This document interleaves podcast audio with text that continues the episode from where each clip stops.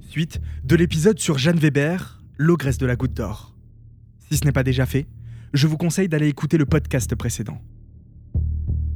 Exactement 9 jours après le décès soudain de Georgette, Jeanne est de retour chez Pierre et Blanche pour garder la petite Suzette, leur deuxième et dernière fille âgée de 34 mois. Le père est au travail et la mère doit s'absenter moins d'une heure. Mais seulement 20 minutes après son départ. Pierre reçoit un appel à son travail. On lui demande de rentrer en vitesse parce que sa fille va mal. Bizarre. La petite était pourtant en très bonne santé. Le matin même, elle jouait et riait. En arrivant chez lui, il la retrouve inanimée sur son lit, avec à côté d'elle sa tante. Le cauchemar se répète à nouveau pour les parents. Sur les conseils de Jeanne, il va donner un anti-vomitif à sa fille. Et ça va marcher. La petite reprend peu à peu connaissance et il décide donc de repartir et de la laisser en compagnie de son bourreau. Mais le soir venu, une découverte macabre l'attend. Le cadavre de Suzette. Cette fois, le médecin trouve la mort suspecte. Il refuse l'inhumation tant qu'une autopsie n'est pas ordonnée. Mais il ne découvre rien. Il ne s'intéresse pas non plus aux marques violettes sur la gorge de la petite, comme lors du décès de sa sœur. Il conclut à une mort naturelle due à des convulsions internes. Cependant, Pierre et Blanche Weber ne font plus du tout confiance à leur belle-sœur et lui demandent de ne plus les approcher. En un peu plus d'une semaine, elle a gardé leurs deux filles, qui sont toutes les deux mortes, dans de mystérieuses circonstances.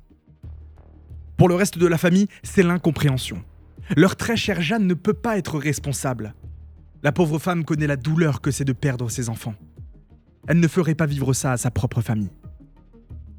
Pourtant, en deux semaines, deux autres enfants vont mystérieusement mourir dans le quartier de la Goutte d'Or. Le 26 mars 1905, c'est au tour de Germaine, la fille de l'autre frère de Jean, Léon. La veille de sa mort, sa grand-mère l'avait retrouvée inanimée sur son lit, avec Jeanne à ses côtés qui lui compressait la poitrine. Soi-disant cette fois-ci pour empêcher les nerfs de son cœur de se contracter. Comme pour les autres enfants, elle s'en est remise. Et Jeanne est repassée le lendemain pour finir ce qu'elle avait commencé. Un jour après, c'est au tour du petit Marcel, le dernier fils encore en vie de Jeanne, de tomber subitement malade et de mourir par suffocation. En 24 jours, quatre enfants sont morts dans le cercle familial des Weber.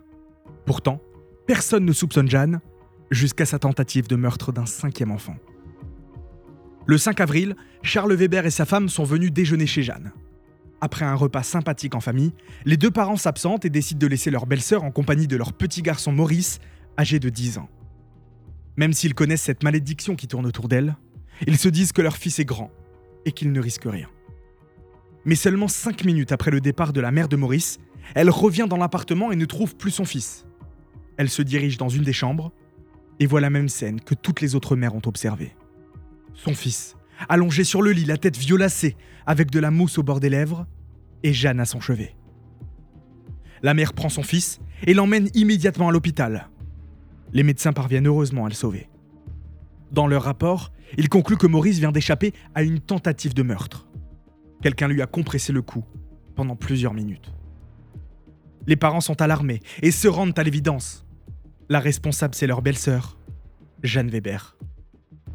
Elle est arrêtée et enfermée à la prison pour femmes de Saint-Lazare en attente de son procès.